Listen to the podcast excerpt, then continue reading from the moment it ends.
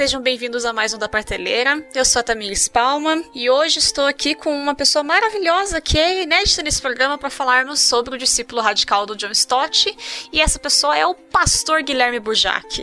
Oi, tudo bem? que bom, feliz de estar aqui. E aí, Burjac, se apresenta aí para quem não te conhece. Ah, sim, eu sou o Burjac, sou pastor, estou em campo missionário hoje e na Espanha, precisamente no sul da Espanha, eu e toda a minha família. Nós é, trabalhamos com a formação de obreiros aqui no campo missionário, sou professor, sou professor de teologia, e é isso. E torcedor convicto do Vila Nova Futebol Clube, Tigrão, o maior do Centro-Oeste. Ah, olha só. O, você já participou de Teologia de Boteco aqui em podcast, né? Já, Quando... já sim, já. Quando ainda era aqui com o Cristiano, eu lembro que teve um programa muito bom, inclusive, com você. Ai, que legal. Não, foi bem legal. legal. Foi um que a gente ah, falou... O Cristiano, nunca, o Cristiano nunca me falou sobre, sobre audiências, as coisas todas. Ah, Agora que ele tá preocupado com isso. É. Se, se vendeu pro sistema. Ah, é, não sei mesmo. mas, mas foi um programa que, pelo menos, eu gostei muito, assim, na época da, da discussão. E você, Ai, você é calminho, é gostoso de ouvir você discutir conversando. É... Ah, que legal. Bom estar tá aqui também. É bom, sim. Fiquei feliz que deu certo da gente gravar. E hoje a gente vai falar então sobre esse livro, O Discípulo Radical, que é o último livro escrito pelo John Stott, né? Eu não sei se talvez Sim. as pessoas veem, veem publicação póstuma, mas escrito por ele foi o último, então pode ser que tenha alguma uhum. publicação posterior, mas ela tinha escrito, ele escreveu antes. E aí, basicamente, né, que tem na, capinha, na contracapa do livro, fala assim: o discípulo radical apresenta oito características do discipulado cristão que são comumente esquecidas, mas ainda precisam ser levadas a sério: inconformismo, semelhança com Cristo, maturidade, cuidado com a criação, simplicidade, equilíbrio, dependência e morte. Com um texto profundamente bíblico, tocante e de fácil leitura, John Stott mostra a essência do que significa ser um discípulo radical. Então, o livro é da editora Ultimato. Ele é bem curtinho, tem 112 páginas o livro em si, daí a conclu... 113 páginas com a conclusão. Tá ali no site da editora e é muito fácil a, a leitura dele, ele é muito acessível. Mas, né, partindo para o formatinho do programa, Burja, o que, que te marca quando você lê Discípulo Radical? O que, que te marcou quando você leu o livro pela primeira, segunda, não sei quantas vezes você leu ele já? Li duas vezes. O que, que mais te chama a atenção, assim, quando você leu o livro? Primeiro porque é interessante uma obra em que o autor sabe que está prestes a morrer. Sim. É interessante porque ele deixa isso claro no, no seu adeus e o contexto, né? Quando o livro saiu, todo mundo estava aguardando. Geralmente no Brasil se tem um delay aí de uns 5, 6 anos até a publicação, tradução e publicação no Brasil de alguns textos teológicos, né? As uhum. editoras estão aprendendo a ganhar dinheiro então, autores já consagrados, cara quase que a, a, o lançamento é simultâneo. Uhum. É um livro que me chamou a atenção porque prestes a, a, a morrer, né, já consciente da, da sua partida para o Senhor, ele, ele poderia ter feito, sei lá, um livro de mil e tantas páginas, mas ele condensou tantas coisas tão profundas em tão poucas páginas, é quase um sermão. Uhum. Porque pelo tamanho do livro, o formato que você tem nas mãos e a quantidade de páginas, você colocar isso aqui em Word, eu não sei quantas palavras vão ter, uhum. mas é, é um sermão, um sermão de uma hora e vinte, uma hora e quarenta no máximo, dá isso aqui. Então, no final da vida, é, ler os autores que estão, no, as suas obras antes de morrer é muito interessante porque você vê que é, ele faz, tem uma profundidade no texto sem precisar usar muitas palavras. Uhum. É quase que um testamento, isso que eu acho muito interessante, porque é quase um testamento. Essa é uma coisa que me chamou bastante atenção. A outra coisa é a forma como ele tratou os temas. Né? Ele trata o tema fechando o inconformismo como o gatilho para se tornar diferente do que se é. Uhum. E aí no capítulo 2 ele diz: olha, com o que, que a gente tem que ser parecido então? Então eu estou inconformado e eu tenho, que ter, eu tenho que ser semelhante a alguém. A quem então? A proposta dele é que você tem que ser semelhante a Cristo. Uhum. E na semelhança a Cristo ele vai dizendo sobre a maturidade, a semelhança com o cuidado com a criação, a simplicidade, o equilíbrio, a dependência e a morte. É incrível porque as pessoas esquecem que Jesus experimentou a morte. Uhum. E que Deus, sendo o pai, experimentou o luto. Sim. Isso é muito legal, muito legal. É, é uma obra que você tem que ler. Tem que ler, tem que ler, tem que ler mesmo. Porque nós somos muito contaminados com perspectivas do discipulado que fogem à realidade bíblica. É, e às vezes até que fogem, sei lá, com a vida cristã mesmo, né? De uma lógica de mercado, uma lógica que tem muita interferência, né? É claro que a gente vai ter interferência do mundo o tempo todo na nossa vida, porque. E ele discute isso, né? A gente não tem que sair do mundo, não tem que ser. E tem muita uhum. gente que bate nisso o tempo todo, né? O cristão não tem que estar alienado e isolado do mundo. Ele tem que estar no mundo, mas sendo diferente. Mas, a, querendo ou não, sempre vai ter as interferências né, na nossa vida e tudo mais. E, e eu acho que o, o que é maravilhoso no livro dele é que são coisas que são quando você lê o livro, você fala, puta merda, era óbvio isso. Você fica, ah, é, nossa, é verdade, eu nunca claro. pensei nisso, mas é óbvio. Porque, tipo, como assim eu nunca tinha pensado nisso? Como assim, né, muita... Hoje se discute mais, mas como que assim eu nunca pensei que cuidar da criação é parte da na minha expressão como cristão na terra, sabe? Ou a questão de ser servido, né? De, da, da dependência. Você tem que servir os outros, mas você tem que aceitar quando os outros que, vão servir você, quando você precisa ser servido, né? Que dele fala de, de ter se machucado, né? E daí tá limitado em casa e tudo mais, e precisar de ajuda das pessoas. Então é uma coisa tão. Porque quando a gente não se aceita ser servido, não que é que uhum. tem diferença entre você exigir ser servido, que daí está sendo uhum. um otário, mas aceitar ser servido na sua necessidade é parte do ser cristão, porque se você não aceita, você está privando os outros de exercerem a parte do cristianismo deles também, é, né? É isso também. É interessante, porque, poxa vida, o mote, o motivo que está por trás de boa parte do projeto de discipulado que existe no Brasil é crescimento da igreja. Uhum. Então você vai ver isso em obras como do Rick Warren, Igreja com Propósito, você vai ver é, isso nas obras do, do, do, da igreja de William Creek com, ah, fugiu agora o nome, Bill Hybels, e com o pessoal da igreja batista Ai, me fugiu o nome do Nordeste, onde até o Osmar, que era pastor da igreja batista, e agora é, é pastor lá também. Não sei muito essas linhas de. É, fugiu o nome. Então, é, tem, tem essas igrejas, você vai ter agora, que está em voga também, é, no, círculo, no círculo mais reformado, que são as nove marcas. Aí você vai ter a igreja é, com crescimento natural, que é o DNI, Desenvolvimento Natural da Igreja, que é do, do Christian Schwartz, que também estão trabalhando nessa perspectiva de discipulado, uhum. mas com um enfoque para o crescimento da igreja.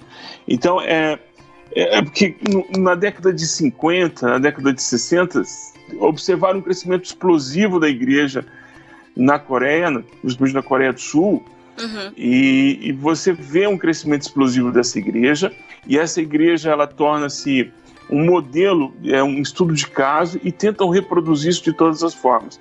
Então, dali surgem é, essa ideia de crescimento homogêneo, que é do Rick Warren, igreja de crescimento por, por, por função, que é o do Bill Hybels, igrejas é, pelo, é, administradas pelos dons, uhum. e aí você vê é, do Christian Schwartz querendo entender o que, que acontece nas igrejas, tentando mapear o que, que acontece dentro das igrejas que mais crescem, e você vê isso sendo difundido e também no G12, que também o G12 também é um, é um, é um fruto desse trabalho, entende? É, tá no mesmo tá no mesmo epicentro dessa explosão de, de, de compreender o crescimento da igreja. Uhum.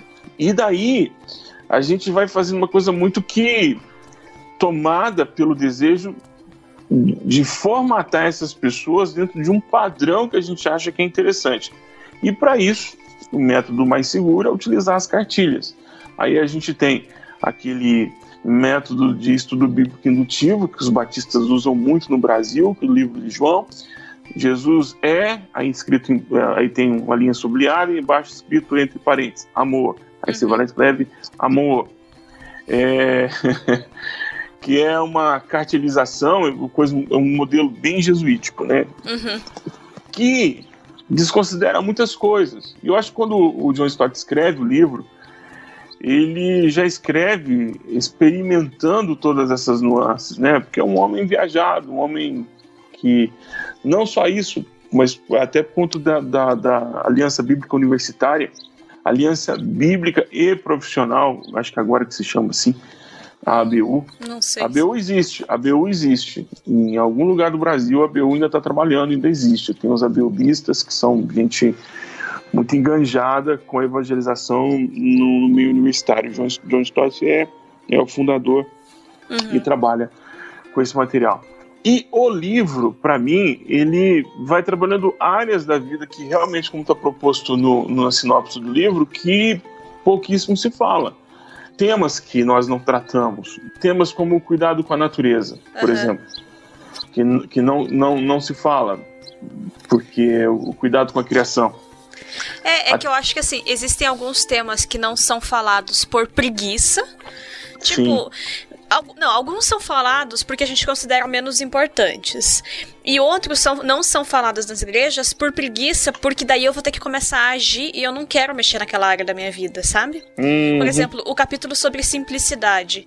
Eu acho Sim. fantástico o capítulo sobre sim, simplicidade. E eu sei, abraço pro Hernani, pro pessoal que gosta do cristianismo e simples do do Lewis, porque teve uma vez que eles estavam discutindo no, no, grupo da Crentaço sobre isso, assim, que o, o Giancarlo Marx também, que tentam viver de maneira mais simples, baseado no que eles leram no cristianismo puro e simples. Eu nunca li esse livro ainda, então não sei, mas acredito neles, confio na, na palavra deles.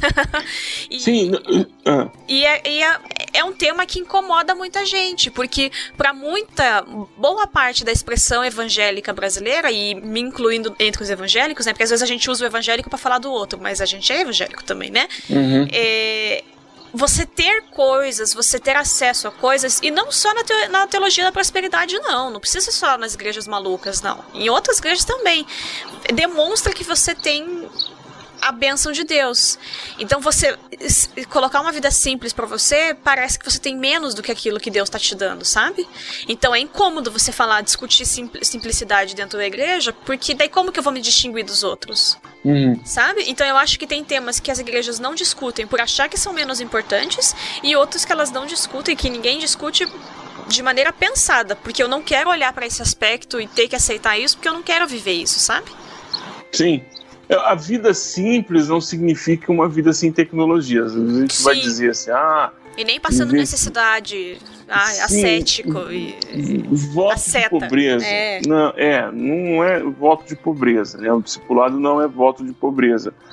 Mas, por exemplo, é, tem a história do dono de um supermercado no Brasil, que foi vendido por um grupo chileno, que eu li, eu li essa matéria numa, numa revista de negócios, e eu não tenho a referência aqui, mas eu li essa matéria, em que ele decidiu, ele era dono de uma rede de supermercados muito grande no Brasil, e, uhum. e ele decidiu viver com pouco. Ele, eu preciso de quantas calças para quantas calças eu preciso? Eu preciso de três calças.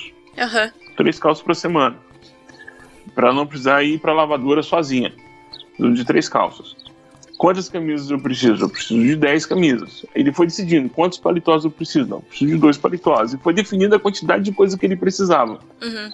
O André Trigueiro, que é um especialista em meio ambiente da, do, do, do grupo Globo de Comunicação, ele tem uma palestra em que ele, ele também decidiu ter pouca coisa. Uhum. Ele, não, ele não decidiu fazer voto de pobreza. Eu conheço pessoas que fizeram voto de, de pobreza mesmo, que foram viver na rua. Uhum. É, a pessoa decidiu que não ia ter mais nada, e ela ia viver com aquilo que as pessoas lhe davam. Uhum. inclusive, é, é, isso, ele, ele era evangelista entre os pobres. Uhum. Era cristão, mas que decidiu viver de forma, de forma miserável. Falou: eu vou oferecer o meu corpo em sacrifício pelos pobres. Uhum. Ok, mas eu não tenho esse dom. não tenho, eu não tenho esse dom. Uhum. Não tenho. Eu, eu gosto de coisas boas, eu, eu não gosto de ter muitas coisas. Uhum.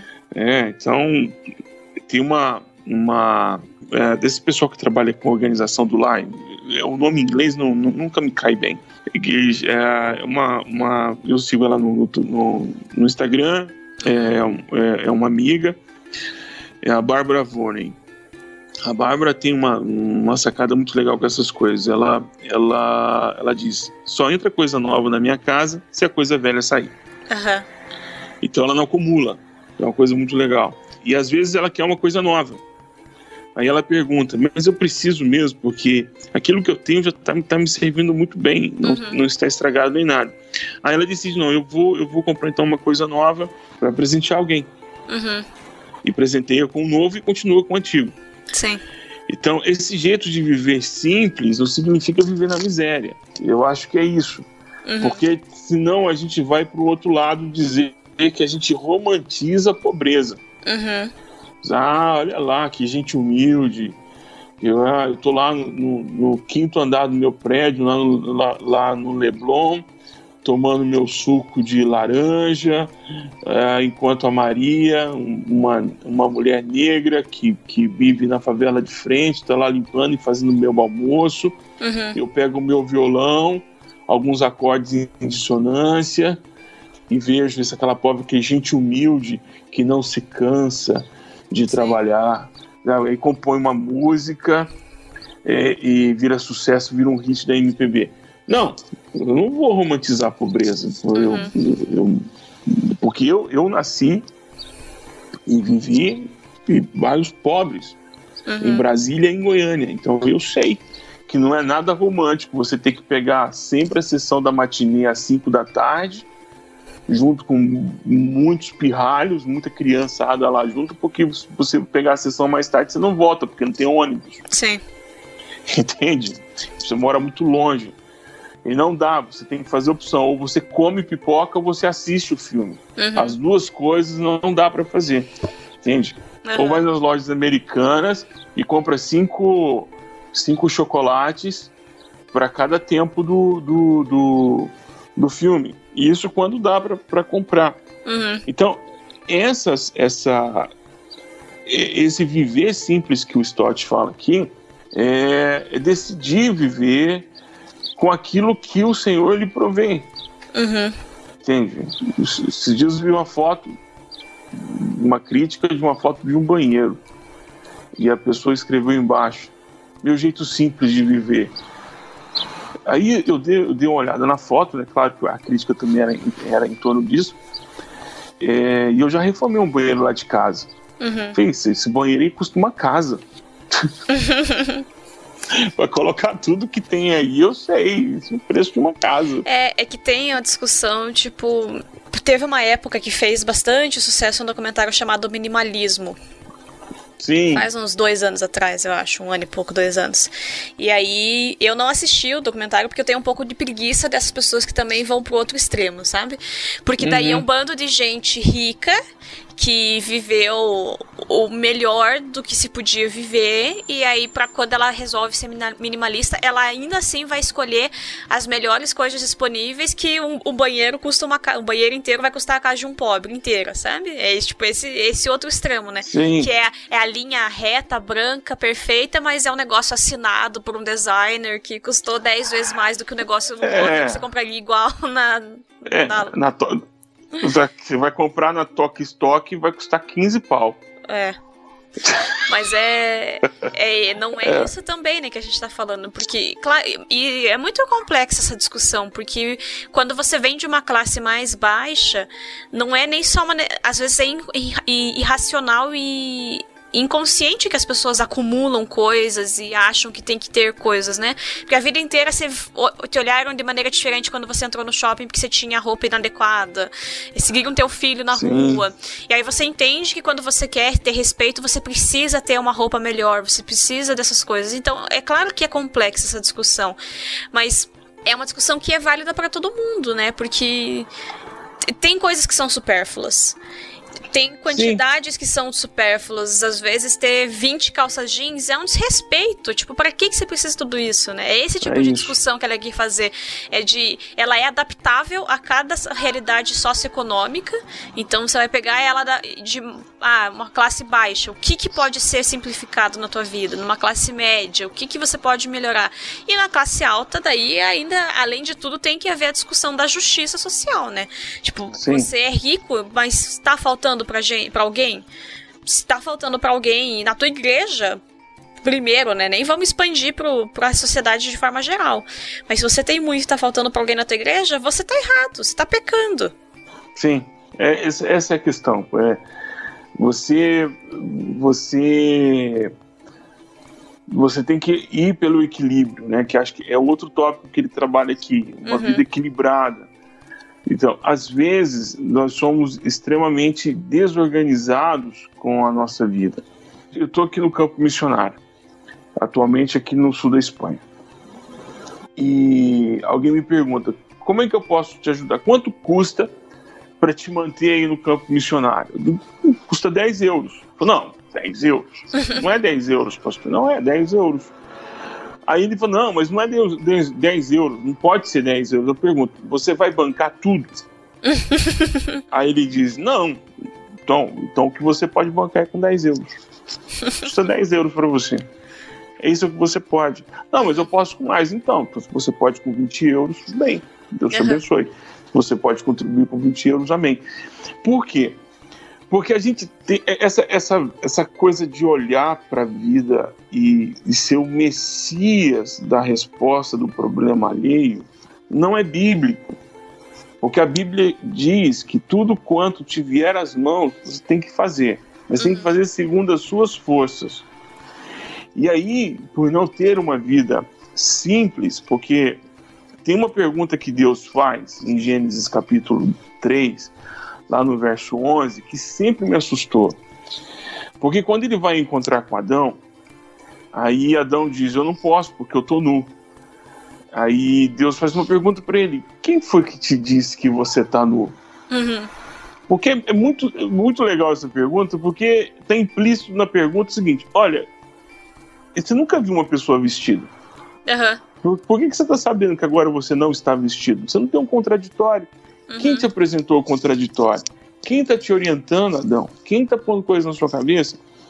Então, muitas vezes que eu tenho, eu tenho desejos ou eu tenho vontades, e eu pergunto, isso aí, isso, isso, isso quem é que está dizendo para você que você precisa? Porque você, 15 minutos assistindo televisão, se é que alguém ainda assiste televisão, mas 15 minutos assistindo televisão você descobre que a cor do seu cabelo está errado, o seu peso está errado, a casa que você mora está errado e o carro que você está andando é ruim e provavelmente o marido ou a esposa que você está casado não é aquilo ideal para você.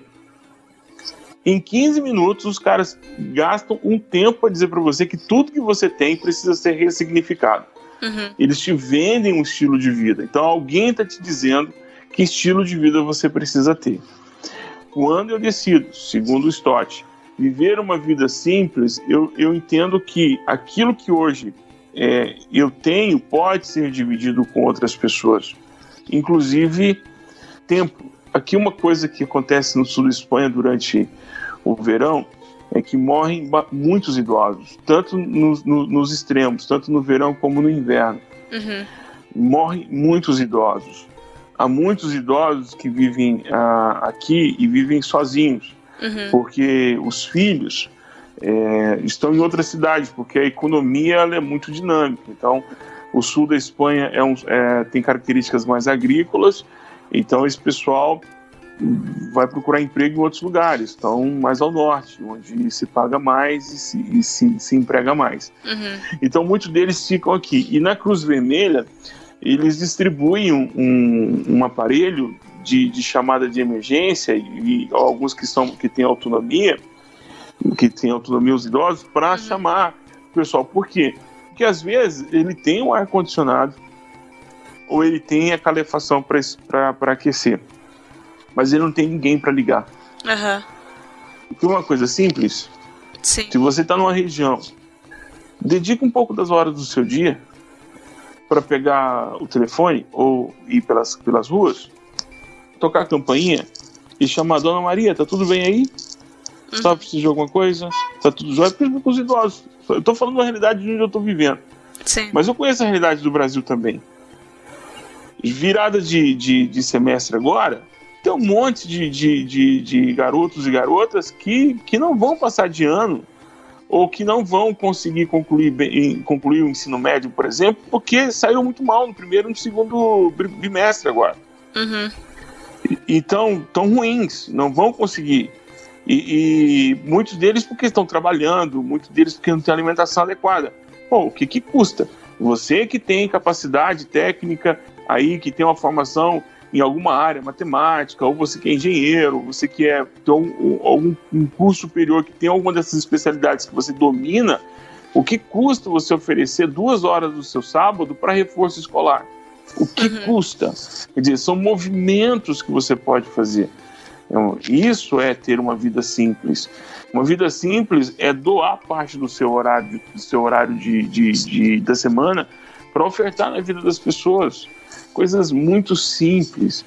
Às vezes dar a faxina, às vezes ir consertar uma gambiarra na casa de alguém, às vezes é juntar aí um latão de tinta que está apodrecendo no, no quintal da tua casa pegar esse latão de tintas e dar uma passada de tinta no banheiro da casa de alguém, ou fazer o banheiro para alguém. Aí em uhum. Curitiba é diferente, é, é, é, mas quando você vai mais ao norte do país, tem casas que ainda sobrevivem com latrina. Então, latrina é o banheiro fora da casa. Sim, então, sim. Se você está aí trabalhando, pô, levanta um banheirinho na casa da pessoa, vai lá, levanta um banheiro, põe uma privada. Isso já vai eliminar uma série de problemas de saúde. São coisas simples. Por isso, viver na simplicidade, porque te ocupa menos tempo para poder suprir as suas necessidades, que não são necessidades, para você suprir a vida do outro. Uhum. Então, quanto menos empenho na minha vida, mais empenho na vida do outro. Sim. E do livro, Buja, que mais que que te chama a atenção quando você lê ele, se você leu ele, que que você destacaria ah, mais? A forma direta com que o Stott fala. Sim. Anotei isso forma, também. É, a forma direta, acho que uma pessoa que tem, tem coisas para dizer e não quer enrolar esse tempo, é... E eu acho que a forma direta que ele fala, ela também dá para ser interpretada como um. Ele não quer dar uma muleta para as pessoas, sabe? Sim. Ele indica o caminho, mas é tipo, percorre, meu filho, sabe? Vai atrás. Não é, é ele não dá a migalhinha de passo a passo, sabe? Sim. Não, e que é um problema nos discipulados de hoje em dia, né? Nós estamos imersos dentro de um mundo totalmente hostil ao evangelho uhum. ao evangelho. Não é um mundo hostil, pelo menos no Brasil, ao evangelho. É um mundo hostil para o evangelho. Sim, mas não é um mundo hostil. Isso, mas não é um mundo hostil para o evangélico. O evangélico não é um mundo hostil. Uhum. Porque nós vivemos nossas bolhas cognitivas. Cada um com os algoritmos, ainda ficou mais fácil ainda viver em bolha porque o algoritmo das redes sociais diz para você, olha, o grupo que, que reforça o que você gosta é esse grupo aqui, ele vai te apresentar pessoas que pensam igual a você ou vão na mesma, na mesma direção. Uhum. Então, para o evangélico, não está difícil viver no Brasil. Está difícil é, se você tem o evangelho nas mãos e você tem que contradizer, inclusive os evangélicos, sim. com o evangelho. Aí sim se você é evangélico e vai pregar o evangelho, se você é evangélico e vai pregar o evangelho, muito provavelmente você vai, vai encontrar um território hostil dentro da sua própria comunidade de fé. Uhum. E isso, é, esse discipulado radical de Jesus, tem menos a ver com a vida de busca de uma espiritualidade de mantra ou uma espiritualidade de mosteiros, tem mais a ver com a luta por integridade no dia a dia, no confronto da própria vida. Uhum. Sabe, é, isso me, me toca no livro e eu gosto do livro porque o Stott, ele quando ele, ele, ele vai abordar esses temas, ele dá um exemplo prático, né? Ele inicia a história contando histórias, acho que isso é muito legal e depois ele faz uma aplicação é, com as próprias histórias você percebe a aplicação prática mesmo antes de desenvolver a ideia uhum. e você depois ele vem e faz a aplicação do texto bíblico para a realidade das pessoas e você falou é, é verdade ele não apresenta muletas para que você possa é, dizer, ah, mas eu tomei nessa direção aqui porque o Stott disse. Não, ele te apresenta a realidade, o segundo passo ele pertence a você. Até porque também eles têm uma coisa que, que me, me chama bastante atenção quando a gente está falando sobre discipulado, e, e, isso eu encontrei inclusive aqui é, entre pastores aqui na Espanha, é que as pessoas desconsideram totalmente o outro na hora do discipulado. Uhum. Como é isso? Por exemplo, Tamir se converteu, amém? Glória a Deus, tomou decisão por Jesus Cristo, vai seguir Jesus.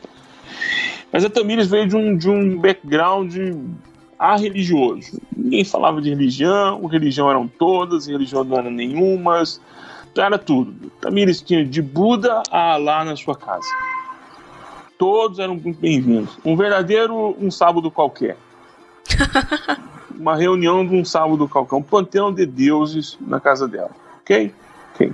Aí a Tamires toma uma decisão por Jesus Cristo, num culto familiar, e aí, vamos iniciar o discipulado, Tamires? Vamos, vamos iniciar o discipulado, pastor. Estou louca para conhecer Jesus Cristo.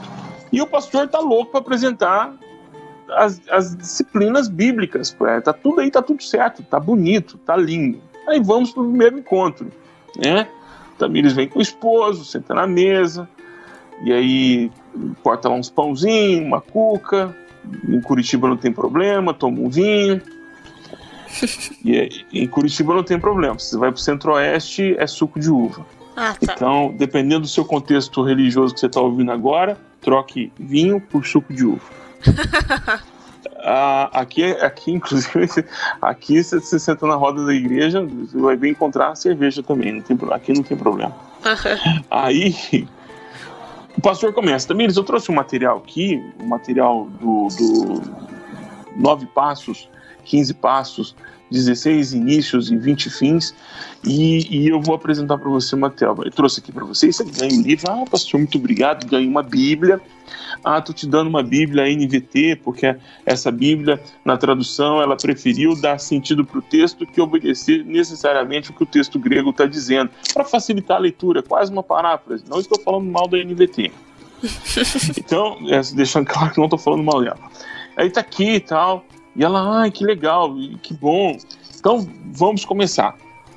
É, ah, pastor, como é que. Ah, então aí explica como é que a Bíblia, números grandes, é, é como endereço de rua, né? Capítulo é a rua, versículo é o número da casa, os livros são os bairros, tá bom? Novo Testamento, Antigo Testamento, você começou a manusear. E aí isso vai, primeiro encontro, segundo encontro, terceiro encontro, e, e aí você tem alguma dúvida? Aí, não, sim, tem. Aí você começa a expor suas dúvidas. E são dúvidas muito profundas. O que eu quero dizer é que o processo de discipulado não começa quando você fala para a pessoa. É muito parecido com aquilo que Jesus faz com o, o escriba, lá em Lucas 10, na parábola do samaritano, salvo engano, Lucas 10. Quando o, o, o escriba pergunta: O que eu faço para ser salvo? Aí Jesus responde para ele com uma pergunta: O que, que as escrituras dizem? Aí ele diz: Amar a Deus e amar o próximo. Ele, ok, toca a vida. É isso aí, você já sabe. Aí ele pergunta: O que é o próximo? Aí Jesus conta para ele numa parábola. Aí Jesus pergunta para ele: Para você, quem é o próximo? Ele diz: Aquele que havia necessidade. Então vai faz o mesmo. Então, o que Jesus ensina é que a pessoa tem conteúdo. Uhum há conteúdos na pessoa. Então o discipulado ele não começa quando você despreza o conteúdo da pessoa. Há conteúdos. Há muitos conteúdos. Então eu escuto assim, alguns pastores dizendo, ah, é muito difícil quando a pessoa vem de um, de um contexto religioso diferente e ela chega dentro da comunidade. E então, o primeiro contato é ouvir da pessoa. Me diz o que você sabe. Uhum. E a partir do que você sabe, eu vou dizer, olha, a Bíblia diz isso. E a pessoa, a pessoa é que tem que dar ressignificado para aquilo, ou ela tem que descartar aquilo e colocar informação nova. A pessoa. Por isso que a gente tem os gabinetes cheios de gente com problemas que não haveriam ou não existiriam se elas tivessem lido o texto bíblico. Uhum. Se elas tivessem entendido mas elas sabem muito bem Elas sabem que não podem matar, não podem roubar, não pode ter sexo antes do casamento e fora do casamento. Tem que perdoar as pessoas, elas sabem que tem que amar enquanto amar a Deus de todo o seu coração, e que o mais importante é o amor, é o amor, é o amor. É, parafraseando lá o Legião Urbana. Alguém ainda escuta Legião Urbana no Brasil? Hum. É, depois do Los Hermanos, Legião Urbana cai, cai, caiu para o esquecimento. Ah, encontraram alguma Escuta é porque encontrar ah que bom porque encontraram uma coisa mais triste que Legião Urbana para curtir Aí, que foi Los Hermanos. Eu sei que é quase uma religião falar dos Los Hermanos, mas Não, tudo é, bem. É, inclusive, a gente tem no perfil da Criantaças um, uns stories que a gente fez e deixou salvo de. É show do Los Hermanos ou show do Diante do Trono? Assim, que as pessoas estão tão em espírito de adoração que fica confuso ali. É transe.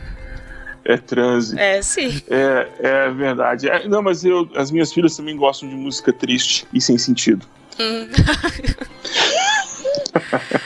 ai, ai. É, não, eu escuto aqui junto com ela. Não, já escutei alguns, algumas músicas dos Los Hermanos, eu até, até gostei de uma época, mas aí comecei a tomar Rivotril, não precisei mais. aí, quando, quando a pessoa tem contato com Cristo, ela tem, que Cristo tem contato com ela, ela tem uma história. Onde está o teu marido? Jesus pergunta para a mulher samaritana. Uhum. Ela tem uma história ela tem uma história. As pessoas, assim, ela tem uma história, ela tem um fundo religioso. E os pastores, quando encontram, ou quando líderes encontram, eles começam a fazer cartilhas. Tem um vídeo que eu publiquei lá no, no meu canal de como escolher uma igreja. Já considerando que a pessoa está fora de uma comunidade e decidiu sair daquela. Uhum. E aí tem um tópico que eu digo: ó, pergunta para o pastor como é que ele lida com divorciados. Porque de repente você é líder, de repente você tem uma capacidade é, melhor do que o, que o teu irmão, é, tem os dons, mas a igreja não permite que divorciados liderem alguma coisa. Então, então se a igreja não permite que divorciados liderem alguma coisa, o que, que você vai fazer lá? Procura outro canto. Porque os pastores não vão perguntar para você quando você chegar, vem cá, me diz aí, você é divorciado? Ah, então deixa eu te avisar. Aqui, divorciado, não, pode, não vai fazer isso. Vai cozinhar no banho-maria. Você vai chegar uhum. assim e vai falar assim: ah, pastor, eu tenho capacidade, eu, eu, eu canto. Por exemplo, eu sou cover da, da, da Ana Paula Valadão. Aí ela fala: ah, que legal, que legal. E eu posso fazer, eu, eu, eu, eu tô vendo que a equipe tem uma equipe de louvor que, que, que tem uma irmã que canta, mas tá sozinha e tal, e eu posso ajudá-la. Aí o pastor, ah, tá, volta aqui em 2023. Ou seja, ele não vai dizer para ela que ela não pode porque ela é divorciada. Uhum. Porque tem igrejas que consideram parte do púlpito o santo dos santos. Sim. Entendeu? Então, tem todas as questões que são resolvidas no discipulado. Mas o discipulado é mais ouvir do que falar. Porque as angústias da pessoa estão nela. Então a gente vê tudo isso aqui, está na Bíblia, está no livro do, do, do Stott, está na Bíblia. Uhum. E eu acho que esse livro serve como um manual para quem está trabalhando com discipulado e quer iniciar um discipulado, tentar usar o, o livro primeiro para si mesmo e, e, antes de aplicar nas pessoas, começar com uma pergunta para me diz em como você você se sente você sente que você está deslocado desse mundo, como por exemplo o tema aqui do inconformismo.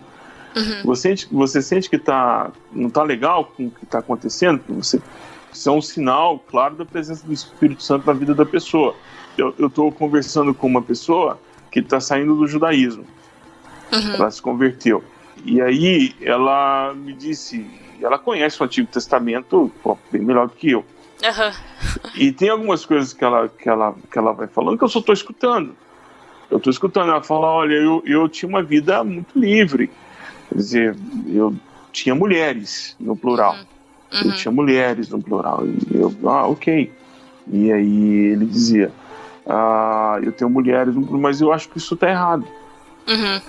E eu não estou entendendo por que eu estou achando que isso está errado. Porque até, até, sei lá, um mês atrás, isso para mim era extremamente normal. Agora eu, eu, eu vejo isso e, e eu falo, bom, isso é a presença do Espírito Santo. Então ele me deu, ele me deu a deixa para falar com ele sobre a obra do Espírito Santo na vida do crente. Sim. Aí é mais fácil ele internalizar. a informação. Entende? Sim, porque outro... parte de um lugar que faz sentido para ele, né? Porque. É, eu, às vezes você vai falar de uma coisa que a pessoa nunca viveu, ela vai ter dificuldade de entender. E não que, ah, né, a gente é limitado. Porque a gente é limitado mesmo, não é falando no sentido, Sim. tipo, meu Deus, é porque a gente é limitado mesmo. E às vezes a gente vai entender aquilo que, que nos pega, que faz sentido na nossa vida, vai ser muito mais facilmente compreendido e, e, e solidificado no nosso coração do que aquilo que a gente nunca viveu, né? É, e só lembrando que quem citou Paulo Freire nessa conversa foi você. não tenho nada a ver com isso. então, é, olha só. O, o, o, como é que funciona essa, essa, ideia do discipulado? Essa coisa é tão, é tão séria e tá tão, tão focado, assim, tão mal focado nos nossos corações, que um, um você vai perguntar com, nas agências missionárias quais são os dois grandes. Quais são, qual é o grande problema? Vamos falar que é dinheiro. Toda agência vai falar que é dinheiro. Mas tirando o dinheiro, qual é o grande problema? A formação dos, dos, dos missionários. A formação teológica dos missionários. Uhum. Porque a maioria deles não recebeu ensino teológico, é, que a, a, grande parte dos missionários que estão no mundo não são, não tem formação teológica, é, estão agora buscando formação teológica.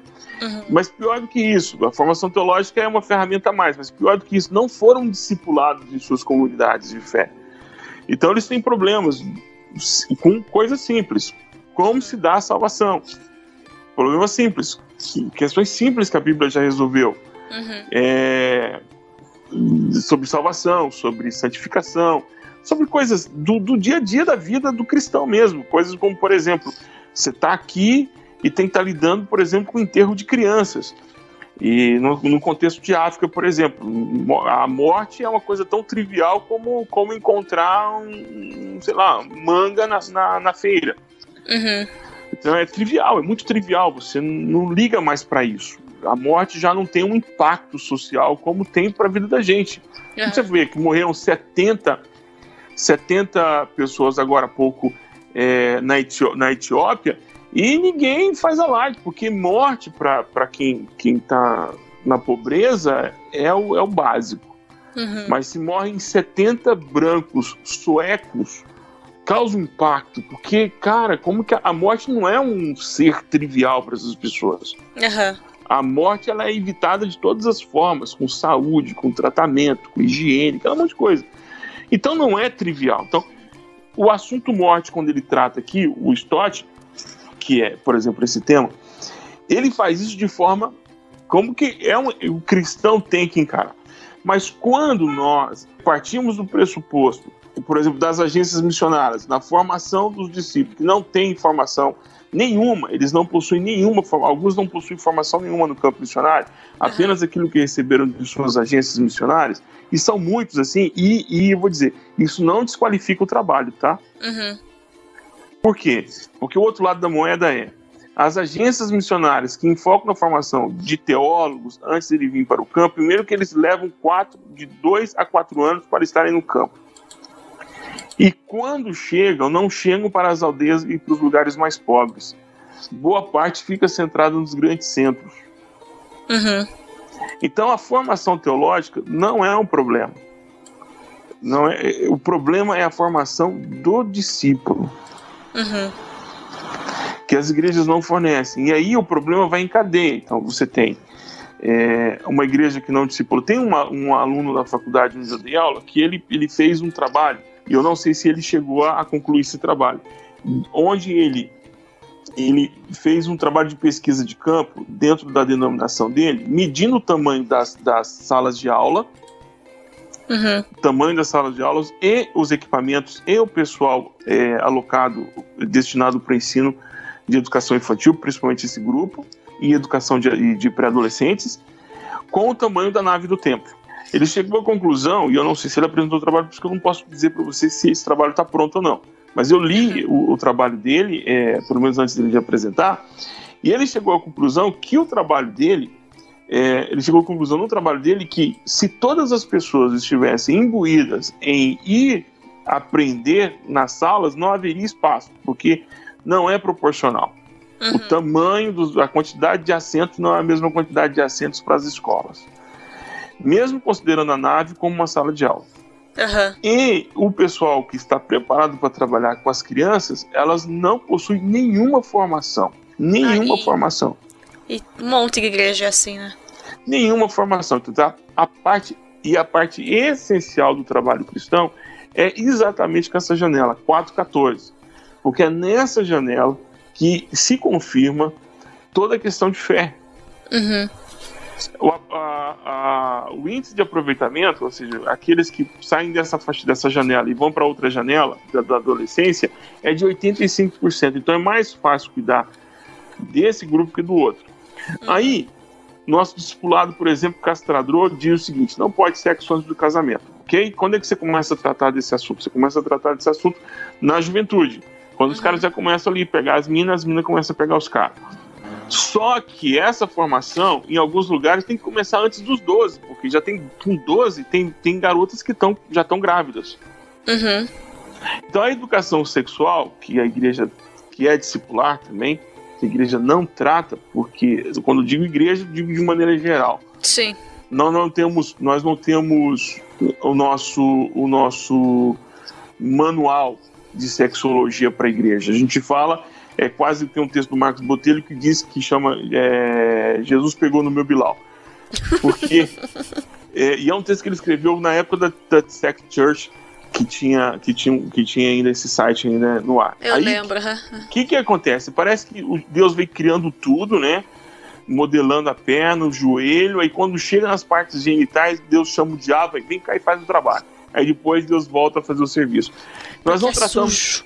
É porque é sujo. Nós não tratamos, por exemplo, num discipulado na área da sexualidade. Uhum. O discipulado na área da sexualidade, na, na época em que eu era adolescente, era engravidar, é, pegar doenças sexualmente transmissíveis e, e, e engravidar fora da época. Uhum. Quer dizer, totalmente resolvido hoje com, com pílulas anticoncepcionais e, e camisinha. É, apesar que o jovem parou de usar camisinha, por isso esse surto de sífilis hoje no mundo todo. Inclusive aqui na Europa já é um, um problema sério, porque camisinha aqui não é distribuída de forma gratuita, é, é você tem que pagar. Uhum. Não existe política públicas para isso aqui, você tem que pagar. Aí, o que, que, que ocorre? Quando o jovem é, não recebe esse tipo de informação, ele entra, por exemplo, no casamento sem saber disso. Uhum. Mas pior, pior do que isso, converte, converte o Zé e converte o João. Ah, aliás, o José, o José e João pode converter também porque não tem problema. Mas José é casado com a Maria. Para ficar bem claro que é um casamento heterossexual. Uhum. José é casado com a Maria. O background do José de, de, de, de, casamento é o que ele aprendeu na pornografia, o que ele aprendeu com, com os amigos, o que ele aprendeu aí perguntando para os colegas. Uhum. E o da Maria é fecha as pernas, minha filha, porque se você abrir as pernas vai ter problema. É essa a formação que ela tem. Uhum. Quando ela vem para a comunidade de fé, o, o que é acrescido é que agora não é um casamento é monogâmico, não existem, não é um casamento aberto. Então, José, você não pode ter outras mulheres. Maria, você não pode ter outros homens, você tem que viver para Maria, Maria tem que viver para José, ok? Ok. Mas o discipulado da prática sexual não existe. Uhum. O José nem toma banho, se é que você me entende. Ele chega e já vai chegar chegando. E ele uhum. chega, dá aquela que ele queria, resolve o problema dela e vira pro lado e vai roncar. Uhum. Então, a Bíblia fala, 1 Coríntios capítulo 7, que o homem não deva nada para a mulher. Ali dever não é dinheiro, é prazer. Então, não há esse processo. Aí você tem, a gente vai em conferências para casais, e, e, aí a pergunta que sempre vem, aqui engraçado aqui não tem esse tipo de problema, mas no Brasil sempre teve de das questões sexuais muito mal resolvidas em, em, em, questão, por exemplo, ah, pode fazer isso, pode fazer aquilo outro, não pode fazer aquilo, pode fazer uhum. canguru perneta, não pode fazer canguru perneta pode fazer mirando para o espelho, tem que fazer escuro. Então, essas perguntas vêm todas. Por isso que quando você tem um livro como o John Stott que a gente está analisando, é importante porque ele vai falar das áreas da vida. Uhum. E não tem e não tem conhecimento teológico aqui, no sentido sistemático. A teologia bíblica. Uhum. Aqui não está falando sobre salvação. Aqui ele não está falando sobre escatologia, ele está falando da vida. Como é que uhum. você lida com a sua vida e, e, e diante das pessoas. É, é isso. É isso. então, para fechar, Burger, além de Sim. tudo que a gente já falou, por que, que você acha que as pessoas têm que ler esse livro? Poxa vida, isso vai te dar. Assim, eu diria esse livro. Comece com esse livro.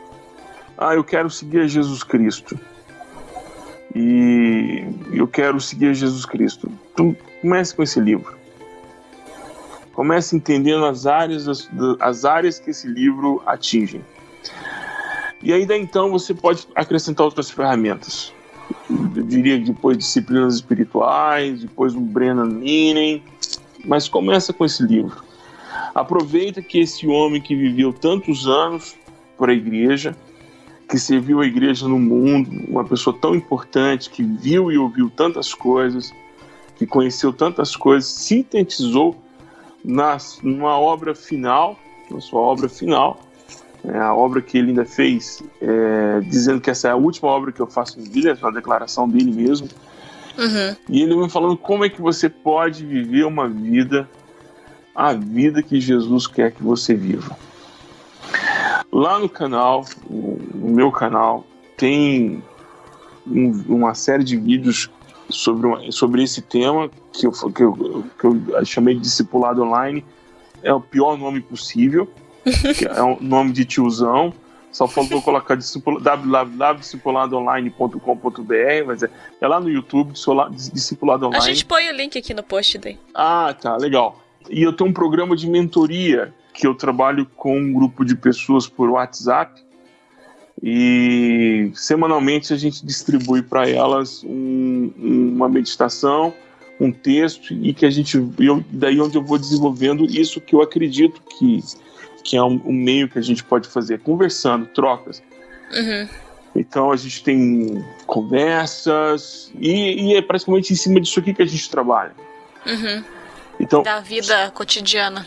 Sim, então se, se você quiser começar, se, se você.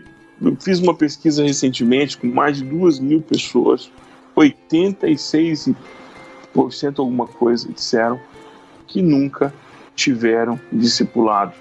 Eu e... nunca fiz discipulado, sabia? É. Eu não, tive. Nunca tive. Eu tive o. Preparo pro batismo. É, que na igreja presbiteriana tem a, a profissão de fé também, né? E como eu não era batizada Sim. na católica, daí eu fui batizada na presbiteriana, porque tem na presbiteriana do Brasil tem pastor que aceita o batismo católico e tem pastor Sim. que não aceita, né? Sim. Mas eu não, a minha mãe não tinha batizado, nenhum de nós três foi batizado nem na católica. E aí eu tive aquele a, a jornadinha para fazer o batismo e a profissão de fé, mas eu não tive discipulado tipo ali, sabe? É, muita gente não tem. A maioria tem um preparo para o batismo. É que é saber sobre os sacramentos, alguma informação sobre salvação e depois cresce sozinho. Se vira. Se vira. Então, não é legal. É, e é muito injusto, né? Eu, eu me converti com 13 anos. Uhum. E aí eu fiz o batismo e a profissão de fé, eu tinha 14. Uhum. Mas é muito injusto porque eu e o Jonathan a gente sempre discute isso porque na, a experiência que a gente teve juntos, né? Porque a gente era da mesma igreja desde a adolescência. É, uhum. A gente se virava muito por conta, sabe, Burjac? Tipo, os adolescentes era aquela coisa, tipo, tava ali, e a gente tinha um uhum. grupo forte, assim, pra uma igreja que não era tão grande. Uhum. eu acho que o jovem e adolescente devia representar uns 40% da igreja, sabe? Poxa vida. E assim, a gente se virava sozinho, tudo era por conta, tudo era a gente que brigava, era a gente que tinha que resolver. Às vezes vinha, tipo, ah, percebi que eles brigaram e vai vir o presbítero ou o seminarista intervir. Ele vinha, tipo, três meses depois do que as coisas já tinham acontecido, sabe? E hoje, a gente olha para as pessoas com quem a gente viveu, eu e o Jonathan somos uns dos poucos que continuaram na igreja, sabe? E a gente uhum. era uma geração, tipo, na igreja que a gente frequentava tinha o sopão. Toda sexta-feira à noite tinha uma sopa que a gente fazia, porque no bairro ali, perto, tinha uma invasão e tudo mais. Então uhum. vinha muita gente jantar na igreja. Quem trabalhava era a gente, com 14, 15 anos. Daí tinha os adultos que faziam a comida, mas assim, iam cinco adultos cozinhar a comida. E quem uhum. ficava com essas pessoas de rua, com as pessoas que tinha gente de rua e gente da invasão, né? Então tinha gente pobre, mas tinha gente que morava na rua também. Uhum. Éramos nós que sentava, conversava, que sentava jantar junto. Então era uma geração que, assim, se tivesse sido acompanhada de perto, era uma geração que podia estar tá dando fruto até hoje na igreja, sabe? É, Mas não, era cobrança, e quando dava errado a culpa era nossa, e aí estão brigando porque não sei o quê. Então era muito normativo, mas pouco de andar junto. E aí, sei lá, de 30 pessoas que, que eram jovens e adolescentes da época, eu chuto que uns seis estão na igreja até hoje, sabe? Esse, esse é isso. Você perde uma geração inteira. Primeiro porque a igreja foca nos adultos, porque crê é, que o adulto o... Tem, tem, um retorno mais rápido e é e totalmente errado. As crianças são o futuro da igreja. São é, nada, gente. É, é, presente também. E, e, e, assim, e é um erro, porque o adulto ele, ele coopera financeiramente, mas é o grupo que mais demanda trabalho e menos retorno. Uhum. é, não, isso é, isso é a, a, a, a, congregação funciona muito bem quando você tem adolescentes e jovens imbuídos com o trabalho. Porque o adulto geralmente ele vende a sua hora de trabalho, né? É. Ele vende sua hora de trabalho muito cara. E o adolescente, o jovem, o pré-adolescente, o discipulado começa na, na, no início da jornada da vida cristã, independente de qual idade que a pessoa tem. Mas se você tem uma geração de na igreja pequena, poxa, seria tão bom se já começasse a trabalhar ali, formar valores, é, ensinar a pensar, ensinar a fazer perguntas, questionar a razão das coisas. As pessoas têm medo de que Deus seja desmascarado como uma grande pegadinha do Sérgio Malandro. Não, deixa a criança perguntar. Vai, se Deus aqui está dizendo isso, mas no Novo Testamento Jesus diz isso, por quê? Tem que perguntar mesmo e, e, e tem, que, tem que constranger, a gente tem que buscar a razão da nossa fé, porque vai para a universidade, eu não estou aqui demonizando a universidade, o que estou dizendo é que a pessoa vai para a universidade, a universidade é muito múltipla nos conhecimentos e ela permite todo tipo de conhecimento. Uhum. E aí, onde que o pessoal encontra a tal da liberdade na universidade é porque ela vai encontrar um nicho para poder perguntar, para poder questionar, vai encontrar um professor que é aberto para as coisas, para poder ouvir coisas às vezes que o pastor não não não está disposto não brecha, a. Né? É, os cultos são muito não é a escola bíblica dominical morreu fato pouquíssimas igrejas ainda possuem escola bíblica dominical. É, a nossa tem ainda. Que é, um, que é uma tristeza muito grande, a frequência é quase que nenhuma, porque eu percebo que a frequência na escola dominical é, é muito baixa, muito baixa.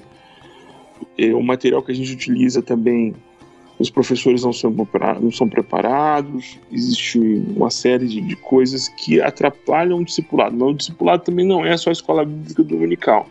Uhum. O discipulado é na amizade, é, na, é no enfrentamento de perguntas difíceis. Eu digo que às vezes a gente se encontra pessoas e vamos ter que fazer perguntas difíceis. Discipulado é fazer perguntas difíceis. Eu tenho uma pessoa que eu presto contas e, e ele me pergunta: e aí? Você olhou para a bunda de alguma irmã? não.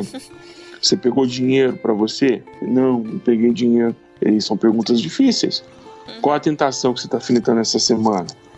Ah, você caiu nesse pecado? Não. E nesse outro? Não, também não. Viu pornografia? Não. Graças a Deus, não. Teve desejo de ver? Todos os dias. Caiu? Não. Lutei. Desliguei o celular, desliguei o computador, fui orar. Ah, que ótimo. Então você tem que ter alguém para prestar contas. Uhum. Um irmão mais velho na fé. Alguém que está há mais tempo. E esse irmão mais velho, ele também presta contas para você. O discipulado é múltiplo. E ele é de, ele é de via dupla. Falou, ó, e essa semana eu tive dificuldade nisso, meu irmão. Ah, que, que, que triste, mas eu lutei também e tal. Ah, ora por mim porque eu não consegui vencer essa tentação. Eu falei, ah, tá ok, eu vou orar por você. Confissão de pecados múltiplos essa jornada fica mais simples assim. Fica muito melhor assim. Uhum. E se você quiser começar a ter esse caminho, ó, o livro do Stott tá aí. Né? Eu não sei se a Ultimato ainda tem estoque, mas tem, com sim. certeza na estante virtual também tem. Na, eu, ontem eu procurei, porque eu fui ver quando que tinha sido publicado, joguei, tipo, no Google, assim, tem na Amazon, tudo, a gente deixa links para as pessoas aí. Ah, uma dica para se alguém de editora tá ouvindo esse podcast, deixa eu dar uma orientação para vocês aqui, eu falo isso em nome de Jesus, disponibiliza na Amazon para os e-books, porque tem irmão que pirateia livro, e aí você pode baixar o livro em PDF e vocês não vão ganhar. Melhor ganhar pouco e ganhar do que não ganhar nada, irmão. Ajuda nós aí. Eu tô morando fora, frete é caro. Então me ajuda.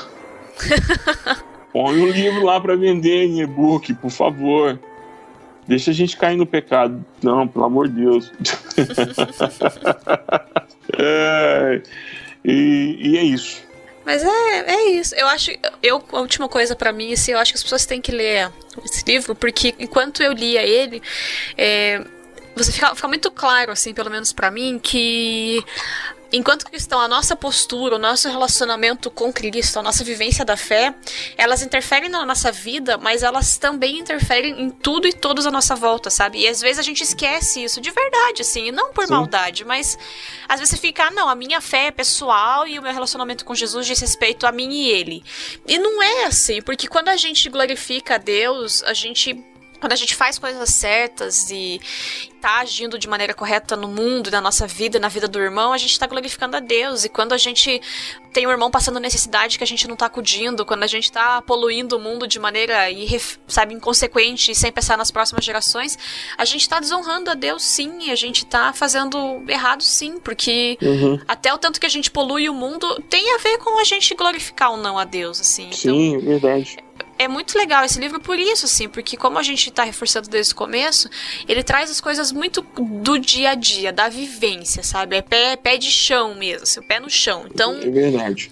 Você consegue ter noção, sabe, de antes de ir para questões enormes, ou até você já pode ter passado por questões é, macro da fé, mas deixou batido essas questões que são menores, é, no sentido de mais fechadas, não menor de menor importância, mas de uhum. a área que ela atua, que ela se expande, é um pouco menor, assim, às vezes passou batido na vida. Então, sabe, pega esse livro, leia ele e eu, eu li ele de.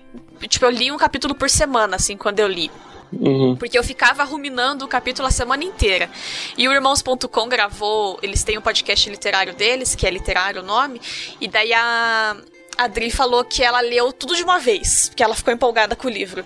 E, claro, vai de cada um, assim, mas eu acho que você indo e ler de pouquinho e dando tempo para você refletir sobre aquilo é muito válido, assim, sabe? É muito bom, porque dá tempo de você pensar, dá tempo de você viver um tempo e ver o que, que você faz errado na tua vida daquilo, ou o que você já, já tá aplicando daquilo que foi discutido no livro, assim. Então, é muito bom, assim, e eu acho que, eu nunca fiz essa experiência, mas eu acho que ele deve ser muito bom para fazer, é, tipo, uma leitura coletiva, assim. Então, sim, um sim, grupo muito de bom, já estudo, fiz. sabe? Ah, a já gente vai fiz. ler tal capítulo por semana, um capítulo por semana, um capítulo É. por mês, que seja. E sentar e trazer as experiências junto, assim, porque quando a gente lê, a gente tem uma visão, mas às vezes o outro vai trazer outro ponto, e aí vocês vão enriquecer na- no diálogo. Então, eu acho que ainda é um livro. Tem oito capítulos, Uhum. tirando o prefácio e a conclusão dele. Então, sei lá, dois meses você poderia trabalhar isso na tua igreja. Sim, dois meses, né? Um encontro por semana. E, e deixa eu passar uma corrente de WhatsApp que eu recebi, que aí eu me livro dela e passo a ter sorte.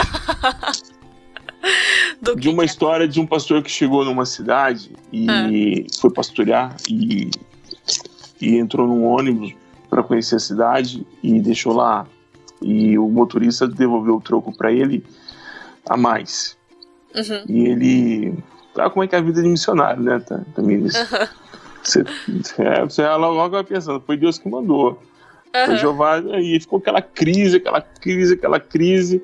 Devolvo, não devolvo, Deus é que me deu, tô precisando.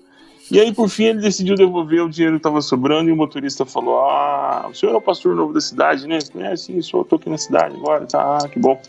É que eu venho há muito tempo tentando, querendo conhecer melhor a fé e encontrar com Jesus, mas eu pensei assim: são iguais a qualquer pessoa. E aí, eu- quando o senhor me devolveu, eu percebi que o senhor é diferente. Foi de propósito que eu fiz. Aí o pastor desceu do ônibus, abraçou o poste e falou assim: Meu Deus, quase que alguém vai pro inferno por causa de uma micharia. então eu passei a corrente, tô Aham. livre disso, Tá livre. tô livre. Então lembro você que você tem que passar para mais pessoas, senão a sorte não baterá na sua porta. Ah, não, eu passei já agora. O pessoal ouviu aí o programa, já tá tudo bem. Ai, ai. Ah, a gente posso fazer um jabazinho? Mais um? Tantos que eu Então, fiz aqui? pode- agora, agora pode. Momentos jabá, se quiser repetir os que você já fez e tudo Ah, mais, pode. obrigado. Eu quero, quero agradecer primeiro por estar aqui, né? Pela oportunidade do convite. Imagina, É, eu fiquei muito feliz. Nossa, muito feliz aceitado. mesmo, assim, honrado. Fico muito feliz quando lembram, de- lembram da gente para poder falar daquilo que a gente gosta. Eu tenho um podcast, o BurjaCast, no Spotify.